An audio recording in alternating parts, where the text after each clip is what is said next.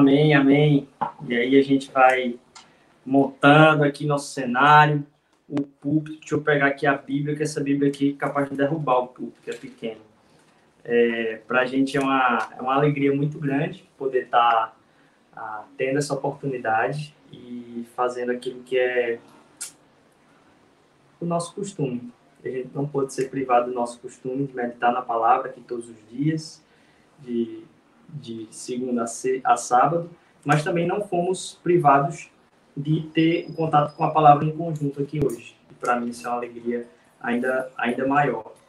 É, alegria grande também porque a, quando a gente vem pensar a respeito dessa, dessa nossa reunião, a, e a gente estava correndo aqui com tudo, e é, e é engraçado se você ver aqui o estúdio que está montado aqui. o estúdio simples que está montado aqui a gente poder decorar aqui com caneca de esperança aqui do lado. Em cima de tudo isso que começa aqui em busca de Deus, conhecimento de Deus, para ter uma espiritualidade subversiva, uh, para ser surpreendido pela esperança, para que a gente tenha a missão da igreja hoje.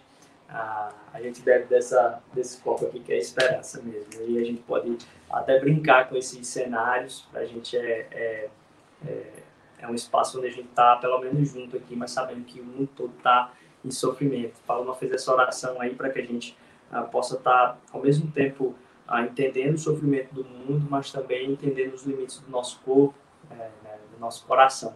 E aí eu queria que você abrisse hoje aqui em Lucas capítulo 23. Lucas no capítulo 23.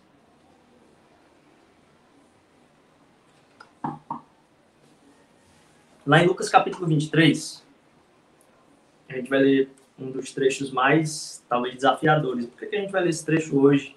Logo hoje, né? Ah, mas eu não sei você. Eu não sei se quando você era criança, quando você estava aí no colégio, algum dia você já sonhou. Eu acho que a maioria de vocês vão se identificar aqui. Ah, alguns de vocês já sonharam ah, em, em ter ido para o colégio e ter ficado nu no sonho. E aí você chegava, parecia que você estava assistindo a aula, ou então você estava no recreio, mas você estava nu, de frente da turma toda, de frente de vários amigos seus. E aí você acaba acordando desesperado quando você é criança, talvez você já tenha passado por essa, por essa experiência. Eu já passei por essa experiência quando era criança. E ao mesmo tempo uma situação bem trágica, né? Porque a criança acorda assustada, mas muito cômica. Ah, imagino se algum dia meu filho vier ou minha filha vier falar isso comigo, é, eu não sei se vou se vou aguentar a, a, risada. Mas é uma situação que talvez você já tenha passado e você acorda desnorteado, né? E, e é, é, algo que é marcante, assim. Você diz, poxa, ainda bem que esse medo não era, não era verdade. E aí eu queria que a gente lesse esse, esse trecho aqui, porque é algo que aconteceu de verdade com a pessoa mais importante da, da humanidade, mas que não era humano, era o homem Deus. Vamos lá em Lucas capítulo 23, a partir do versículo 29. Vamos lá. 23, versículo 29, Lucas 23. O Evangelho de Jesus segundo Lucas. Porque virão dias em que se dirá: Bem-aventuradas as estéreis, que não geraram nem amamentaram. Nesses dias dirão aos montes: Caiam em cima de nós, e às colinas: Cubram-nos porque se é isso que é feito com a madeira verde, o que será da madeira seca? E também eram levados outros dois que eram malfeitores. Ele está contando aqui a ida de Jesus para o Calvário. Quando chegaram no lugar chamado Calvário, ao lugar chamado Calvário, ali o crucificaram, bem como os malfeitores. Um à sua direita, o outro à sua esquerda. Mas Jesus dizia: Pai, perdoa-lhes porque não sabem o que fazem. Então, para repartir as roupas dele, lançaram sortes. Para repartir as roupas de Jesus, Jesus lançaram sortes. O povo estava ali e observava tudo. Também as autoridades zombavam e diziam: Salvou os outros, que salve a si mesmo se é, de fato, Cristo de Deus o escolhido. Igualmente, os soldados zombavam dele e, aproximando-se, trouxeram-lhe trouxeram vinagre, dizendo: Se você é o rei dos judeus, salve-se a si mesmo. Acima de Jesus estava a seguinte inscrição: Este é o rei dos judeus. A gente começou lendo aqui a respeito de um salmo de esperança. Um salmo que diz: O Senhor é meu pastor e nada me faltará. E aqui parece que Jesus está falando aquele ditado que é que vai dizer: olha, Deus nos acuda, porque corra cada um para as colinas, porque o negócio não está bom. Então, a gente está falando a respeito aqui de um momento crucial, mas da vida de alguém que sofreu tudo por nós, até a maior vergonha de ficar nua. Eu queria uh, meditar sobre esse texto uh, à luz daquilo que tem acontecido uh, na sociedade mesmo. A gente, como falou no começo, em momentos de dúvida, né, dúvida do que, que a gente vai fazer, a gente corre para o lugar seguro. É por isso que uma criança, quando ela se torna insegura, ela estando ou não com os pais, é, se os pais forem um lugar de segurança, ela vai começar a chorar, perguntando: cadê a minha mãe? Cadê o meu pai? Para onde é que eu vou agora? Ah, e isso acontece com a criancinha, mas isso também acontece conosco. E a gente vai para seguranças emocionais que nem vezes, nem todas as vezes estão lá realmente estabelecidas. O fato é, a gente precisa ir para lugares de confiança quando as coisas saem dos trilhos. Ah, e pensar que num momento como esse, muitos lugares de confiança agora começam a ser abalados. Esses lugares de confiança, esses refúgios, são coisas que não mudam. São lugares comuns. Então, se eu estou com muita uh, falta de esperança e eu não sei que eu não estou lendo, por exemplo, uma devocional, para onde que eu vou? Para um livro que me é mais comum. No meu caso, eu às vezes, quando estou precisando de uma palavra, eu começo a ler muito o livro de Salmos. Apesar de até talvez estar fazendo outros devocionais em outros livros. Aquilo ali me dá muita esperança e tenho o costume de ler os Salmos com frequência, inclusive relê-los todos os meses. E aí, os, os Salmos são, de alguma forma, um lugar de segurança, de esperança e às vezes até mesmo de conforto em uma angústia comum, por eu enxergar o, o, o, o salmista tendo as mesmas angústias que eu escrevendo-as e entregando-as para Deus. Lugares comuns são esses que não mudam. O que a gente tem visto é que os lugares que antes nos eram comuns, as nossas rotinas, os nossos trabalhos, aquilo que era o nosso dia a dia, agora começam a fazer parte de algo que não temos mais acesso. E a gente começa a entender, poxa, para onde é que eu vou correr agora?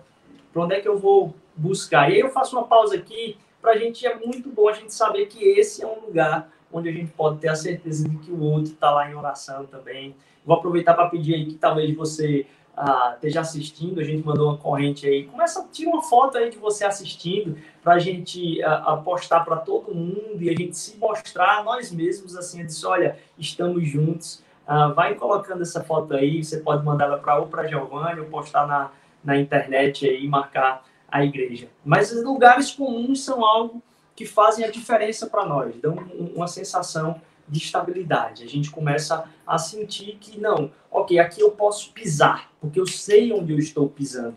Então, quando a gente lê no começo lá, olha, o Senhor é meu pastor e nada me faltará, é, de nada eu terei falta, é uma certeza que a gente precisa voltar e voltar e voltar e voltar e voltar.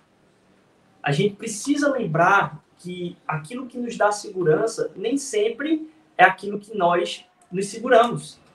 A gente precisa lembrar que aquilo que nos dá segurança nem sempre é aquilo no qual nós nos seguramos. E a gente entender isso faz total diferença no fato de que a gente começa a perceber agora que a gente tem se segurado em vários lugares diferentes. E esses lugares começam agora a não ter mais acesso para nós. Então, a, a gente, quando vai falar a respeito de comunidades ou sociedades idólatras, quando a gente vai falar a respeito de ídolos, ídolos normalmente a gente tende a, a chamar de ídolo aquilo que é algo que é em oposição a Deus. Algo que você tem certeza que você está fazendo, talvez a uma outra divindade, e prestando culto a uma outra divindade, e aí você associa talvez uma outra religião a uma religião idólatra. Ídolos, eu quero que você guarde isso muito no coração, não são coisas ruins. Ídolos são coisas boas que nós colocamos nos lugares errados do nosso coração. A gente tem partilhado disso. Então, quando você ah, se coloca numa posição de, no seu dia, o seu dia vai ter segurança e tranquilidade. Se isso acontecer, se talvez você chegar a tempo de assistir aquilo que você queria assistir, se você conseguir entregar o trabalho que você queria entregar, se você conseguir ah, ter um bom dia no trabalho sem decepcionar alguém, ah, a gente pensa que ídolos ou, ou viver num, ou viver uma vida idólatra é viver uma vida onde a gente vai diretamente se ajoelhar diante de um altar a outros deuses ou divindades. Mas o ídolo não é uma coisa ruim. O ídolo é uma coisa boa que a gente tira do lugar de onde ele deveria estar. E aí a gente começa a perceber nesse momento que talvez a gente vive uma sociedade que clama cada vez menos ser menos religiosa mas se torna cada vez mais idólatra. E aí, esses ídolos são tudo aquilo que nos dá segurança. Nem todo mundo tinha capacidade de fazer um curso. E aí, agora, se eu não fizer o curso, hum, eu acho que eu não vou ter a segurança para minha vida. Hoje já não se torna mais isso se você vive numa metrópole, numa, num lugar mais cosmopolita. Talvez seja, poxa, todo mundo se formou. Quem é que tem especialização? Quem é que tem um mestrado? quem é que tem um emprego numa empresa que é muito famosa. E aí você começa a ir estocando aí pilhas e pilhas e pilhas de lugares que servem de segurança para o nosso bem-estar. De coisas que precisam acontecer na nossa vida para que a gente se sinta seguro. E aí a gente começa a entender que essas coisas se tornam ídolos na nossa vida. Não porque são ruins. Porque um ídolo é qualquer coisa boa que está acima do lugar de Deus, que é aquele único que é capaz de dizer para mim: olha, você não vai ter do que sentir falta. Então, quando eu começo a colocar outras coisas e essas coisas dizer assim, não vai faltar internet, por isso de nada terei falta. Não vai faltar a segurança de você sair na rua, por isso de nada terei falta. Não vai faltar escola para os meus filhos, por isso de nada terei falta ah, a gente percebe que várias outras coisas têm dito para o nosso ouvido: me tenha, e aí você não terá falta. Quando a gente percebe, então, que a sociedade como um todo tem sido uma sociedade idólatra, a gente precisa fazer um outro passo de entender-se que nós também estamos no meio dessa sociedade. E muito provavelmente nós temos vários desses ídolos quando a gente começa a, a, ver que aquilo que está afetando as pessoas que não têm a Deus e as deixando desesperadas, mas também começa a, a ver que o nosso desespero começa a crescer, nossa ansiedade começa a crescer. Isso só tem a mostrar que muitas vezes nós temos colocado a nossa esperança em uma coisa que nos deixará em falta, em uma coisa que não vai fazer a resposta que Deus dá para gente, que é, olha, no meio de todos os inimigos que estão aí ao teu redor, fica comigo, eu não vou te deixar. Eu vou preparar uma mesa e você vai estar comigo, na presença de todos esses adversários. O fato é que nossa vida sendo abalada em suas confianças, a gente percebe que não é só isso. Na verdade, nossa vida está sendo abalada em seus ídolos. Nossos ídolos estão caindo pouco a pouco. E aí você percebe que as pessoas ao redor começam a abrir um pouco mais o coração para Deus. Por quê? não é simplesmente uma situação de desespero. O desespero vem justamente porque os ídolos estão caindo. E aos poucos, uma situação extrema como essa vai expondo a nossa, a nossa idolatria comum, nossa idolatria de sociedade, onde a gente começa a perceber que a gente tem sim se confiado com a nossa vida em outros ídolos. E ao perceber isso, ao notar isso, ver que a sociedade não só tem perdido seus lugares de confiança, mas os seus ídolos e os altares têm sido caídos por terra aí, aí sim o coração então não encontra mais base nem fundamento. E a gente começa a perceber que ao, ao enxergar os altares aos ídolos e cada um desses ídolos caindo, aos poucos nós vamos ficando nus. É um desespero, porque você não sabe onde se esconder vão tirando a sua roupa. Não tem o que você fazer porque você vai sendo exposto em sua fragilidade. Nós somos expostos em nossa fraqueza e a sociedade está sendo exposta em sua fraqueza.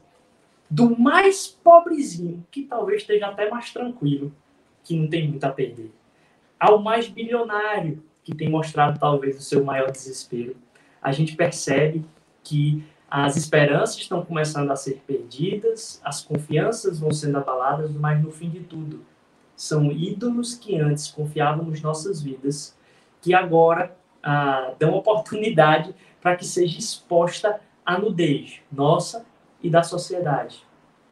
A gente começa a perceber que aquilo que antes ah, dava para a pessoa sair na rua vestida, muito bem vestida, com a sua carreira, seu currículo, seus amigos, sua liberdade, suas vontades, seus desejos sendo completados, agora ela está nua, porque os seus ídolos caíram. E ficar nu, ficar exposto, é algo que é desesperador, porque você não tem como se apresentar de uma outra forma para as pessoas. O que tem acontecido é que nossa sociedade e nós mesmos temos sido expostos aos ídolos dos nossos corações. E ao pensar sobre isso, e enxergar esse texto que a gente leu aqui é, é de tirar o fôlego. Imaginar, de alguma forma, a Jesus passar por isso. A gente imaginar que, de alguma forma, isso fisicamente aconteceu com Cristo Jesus. Mais do que isso, a, a gente se voltar, talvez, a gente precisa entender até mesmo qual é o nosso papel num momento como esse. Entender que, apesar de alguns desses ídolos estarem caindo, isso só mostra o nosso coração idólatra. Mas se você, meu irmão, tem, minha irmã, tem um, uma confiança e a convicção de que Deus é Senhor, essa convicção vai levar você a entender que nada te faltará. E mais do que isso, vai te levar a entender que agora, apesar de muitos terem sua nudez exposta, muitos terem seus altares de idolatria vindos ao chão, isso nos leva a um coração arrependido, mais seguro do que ele, de que ele estará lá por nós. E mais, nos leva a um chamado, a um chamado de mostrar para a sociedade que há esperança, que há algo que ela não consegue ter naquilo que são os seus ídolos. E agora ela está ficando nua, desnuda na frente de toda a sua realidade idólatra, e a gente pode oferecer então esperança. Você vai ver que isso não é feito de uma hora para outra, porque ainda há ídolos a serem derrubados, ainda há alguns ídolos que vão continuar.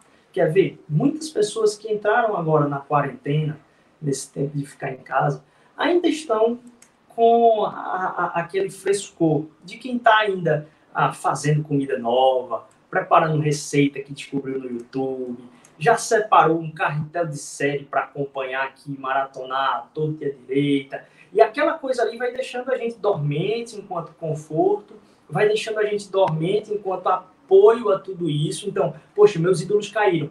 Mas ainda tenho o ídolo Netflix, eu ainda tenho o ídolo Amazon Prime, eu ainda tenho o ídolo uh, muitas outras coisas aí que você pode colocar como, como sinal. Mas quando a gente se esgota em prestar atenção em um ídolo só, o bom é que a gente tem vários ídolos no nosso dia a dia, então a gente sai trocando de um para o outro. Então, quando a gente cansa de uma coisa aqui, com a internet hoje, para você redirecionar é rapidinho.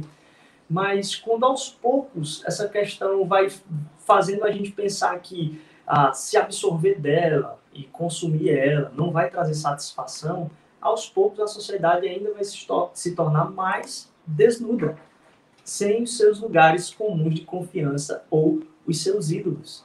E aos poucos, quando isso for acontecendo, é muito importante que a gente, como igreja do Senhor Jesus, aqueles que dizem conhecer o lugar de esperança, que não poderá ser abalado nem chacoalhado, a gente possa oferecer caminhos de esperança, oferecer aquele lugar que não é abalado, a rocha que não se move, e a gente poder estar atento. Este é um momento que você, mesmo se estiver passando por um momento de grande ansiedade, você precisa pensar que você pode ser um lugar seguro para outras pessoas. Deixa eu te alertar. Você pode ser um lugar seguro para outras pessoas não é por causa da sua coragem, não é por causa da sua falta de ansiedade, não é por causa de que você é uma pessoa tranquila. Você pode ser até uma pessoa cheia de ansiedade, que tem dificuldade de lidar com esse tempo, mas você conhece a rocha eterna E por você conhecer a rocha eterna, você, ao se dispor a falar para as pessoas que estão sendo desnudas e tendo os seus ídolos derrubados, você pode ter a certeza é de que quem vai falar em momentos como esse não é você, não é a sua capacidade, não é a sua falta de ansiedade, não, nada disso é o que vai falar para as pessoas nesse momento. É o Espírito de Deus preenchendo a disponibilidade do seu coração, que vai colocar palavras de esperança para que outras pessoas possam enxergar aquilo que está dentro de você. Aquilo que está dentro de você fala através da sua vida. Quanto mais você deposita confiança nisso, você pode ser resposta para essas pessoas que não têm ah, essa abertura, essa confiança e essa esperança como sendo a rocha eterna. Que você possa abrir seu coração em disponibilidade, dizendo: Senhor, me usa. E que quando a gente olhe de novo aqui para o texto, a gente perceba que, apesar da gente falar que a sociedade está sendo completamente desnuda, a sociedade está ficando aí sem roupa, exposta, seus ídolos caindo.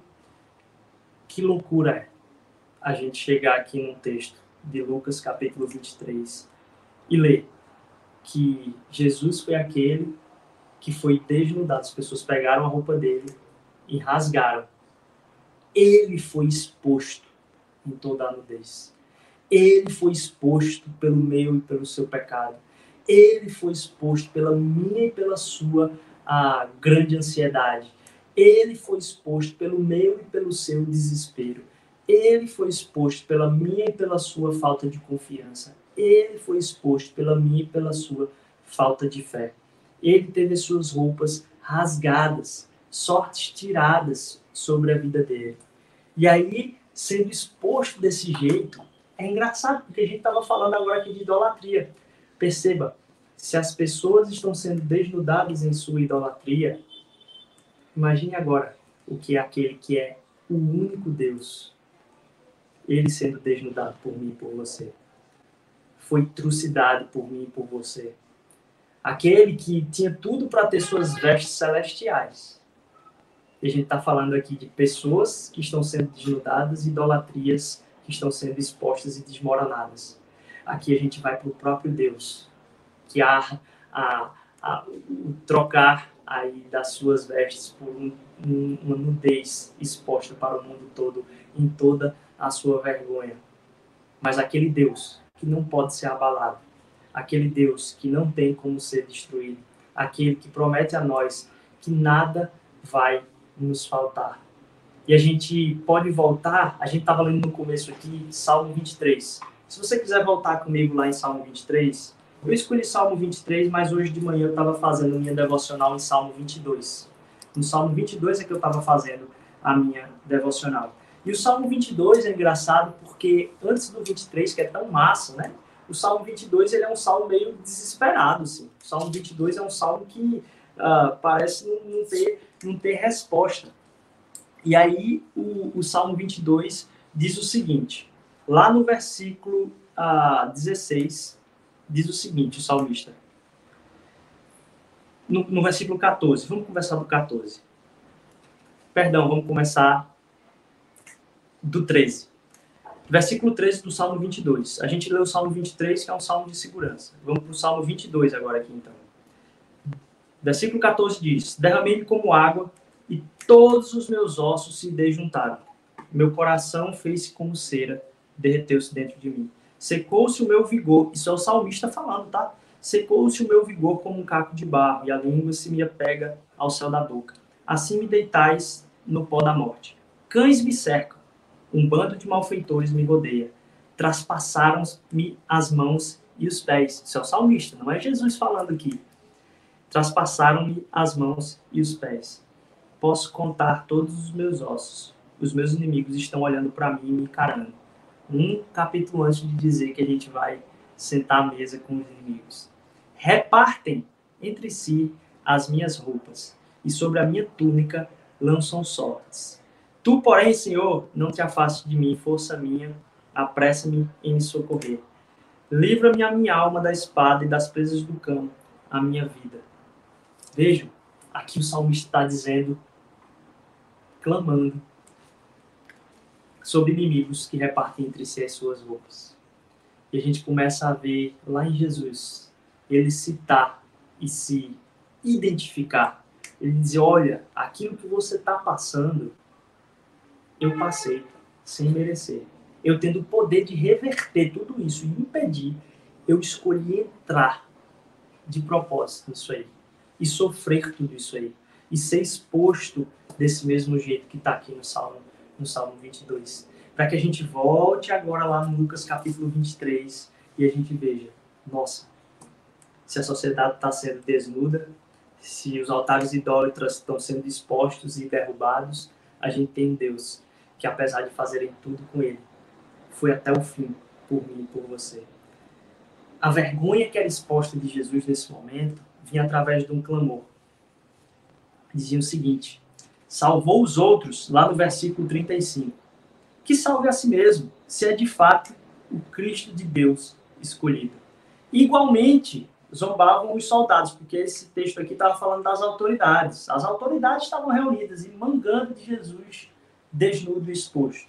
Salvou os outros, que salve a si mesmo. Agora, os soldados, aproximando-se dele, trouxeram vinagre e disseram assim: Se você é o rei dos judeus, salve a si mesmo. A gente, ao se imaginar num momento de dúvida como esse aqui, a gente tem a certeza que aquele que não se abala, ele ficou desnudo por nós. Mas a gente começa a entender também a missão de Jesus. Que ao ver as pessoas gritando, olha, salve-se a si mesmo. Ao enxergar este clamor, a gente começa a entender qual é o processo daquele que habita nas alturas, aquele que se assenta no trono eterno, qual é a missão daquele que encarna todo o caráter de Cristo Jesus. É entender que o tempo todo a gente vai estar construindo nossa vida sobre uma idolatria específica. Salve-se a si mesmo. Se você tem poder, salve-se a si mesmo. Se você tem condições, salve-se a si mesmo. E essa é a hora da gente entender o papel da missão da Igreja de Jesus. Ao enxergar uma sociedade desnuda, ao enxergar uma sociedade que é idólatra e todos os seus altares estão derribados agora, a gente pode entender e encarnar a missão de Cristo Jesus. E não dizer para nós mesmos e nem escutar de ninguém dizendo salve-se a si mesmo. Mas não, a gente começa a entender que a gente está aqui é para salvar os outros. Porque a nossa vida eterna está garantida. E a gente começa a entender a missão de Deus num momento como esse, de os nossos olhos voltarem não só agora para a nossa ansiedade, nosso desespero, porque a gente começa a entender que a nossa rocha eterna não se abalará, não nos desamparará, como falamos semana passada. E nós temos agora na missão de Cristo Jesus o papel de salvar os outros, porque nós já fomos salvos. Ele nos salvou, estamos garantidos, nosso nome está no livro da vida. Ao entender o amor dele por nós, somos chamados agora a não escutar essa voz que diz pra gente: salve-se a si mesmo, como Cristo Jesus. Mas que a gente vai ao encontro do outro, a gente vai ao encontro do outro através de um telefonema, talvez, para alguém que você ainda não deu essa semana. Liga para alguém do teu trabalho, pergunta como é que ela tá. Os ídolos dela estão sendo derribados. Cada vez mais, a sua nudez está sendo exposta. E a gente tem a resposta para isso. A gente tem a esperança para isso. Que a gente possa se entender, não na força dos nossos pés, entendo, eu não estou falando isso dizendo para você, tenha coragem. Não, não é isso que eu estou dizendo para você. Estou dizendo, olha para cima. Tenha certeza de que ele não vai deixar nada faltar, inclusive a palavra que você tem que dar para as pessoas. Ele vai te encher de coragem. É o espírito dele que vai botar coragem em você, porque nós não somos corajosos. Nós passamos por um momento de angústia e ansiedade. Que a gente possa pedir essa segurança a Deus, para que Deus enche o nosso coração através do seu espírito de palavras que venham de encontro a este salve-se a si mesmo. Mais do que isso, que a gente possa olhar para as nudez que, que estão sendo expostas, as idolatrias que estão sendo expostas e altares derribados, e a gente possa ser resposta nesse momento, dizendo: Eu conheço um altar que não se abala, eu conheço um altar que não se move, não importa a tempestade, não importa o terremoto. E eu conheço um Deus que, como você que está se sentindo nu, não precisando, se fez nu por mim e por você. Que a gente possa entender o sacrifício de Deus de uma maneira mais profunda, enxergando Ele tendo passado por tudo aquilo que ele não precisava passar, para que nós entendêssemos que a nossa missão não é salvar-nos, mas a nossa missão é expor aquele que salva a todos, incluindo a nós mesmos. Que você se enxergue numa mesa perante os inimigos, porque ele não vai te desamparar e que ele vai te encher no espírito, que ele te dê coragem para talvez pensar em estratégias para o lugar onde você está aí, para que você veja o derredor seu e você possa se inspirar a entender Jesus, para quem eu tenho que ser resposta essa semana. Que você seja uma pessoa esperança, como aquele que você encontrou, que é a própria esperança. Que você possa encontrar e ser a pessoa vida, você ser a pessoa caminho porque você pode apresentar e ter Jesus dentro de você como caminho, verdade e vida. Que a gente possa, como igreja, uh, ser mais inspirado ainda nesse tempo a, a vivermos em tempos difíceis, mas foi um tempo que Deus deu para a gente. Um tempo que Deus deu para a gente, para a gente encontrar e buscar no único lugar onde a gente pode ter a certeza de que ali não vai faltar da fonte de água viva. E essa fonte vai fluir através de nós. Que Deus nos abençoe, que Jesus Cristo possa ser essa semana nossa esperança, mas possa ser em nós também esperança para outros que tem agora todo o derredor de altares de idolatria sendo derrubados através desse terremoto que está passando e mais ah, estão desnudos. Que a gente possa apresentar aí aquele que é a nossa esperança e que fez isso por nós de maneira cósmica e pôde nos salvar a gente pode apresentar essa salvação aos outros. Que Deus te abençoe, mas minha oração é que você seja aquele que vai não só expor as idolatrias, mas ter a resposta para isso através do Espírito que habita em você. Amém? Diga aí comigo um grande amém aí, a gente partilhando. Vamos orar nesse momento e a gente vai continuar louvando ao Senhor.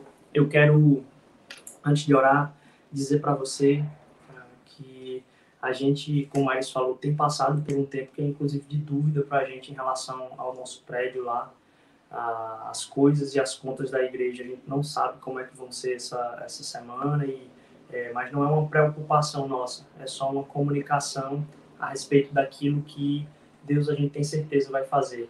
A minha esperança é que de alguma forma o nosso prédio lá possa servir, a gente já tem falado com autoridades, a gente está falando com pessoas que estão dentro do comitê lá de, de, decisão do prefeito, do governo, a respeito de como é que o nosso espaço pode ser útil.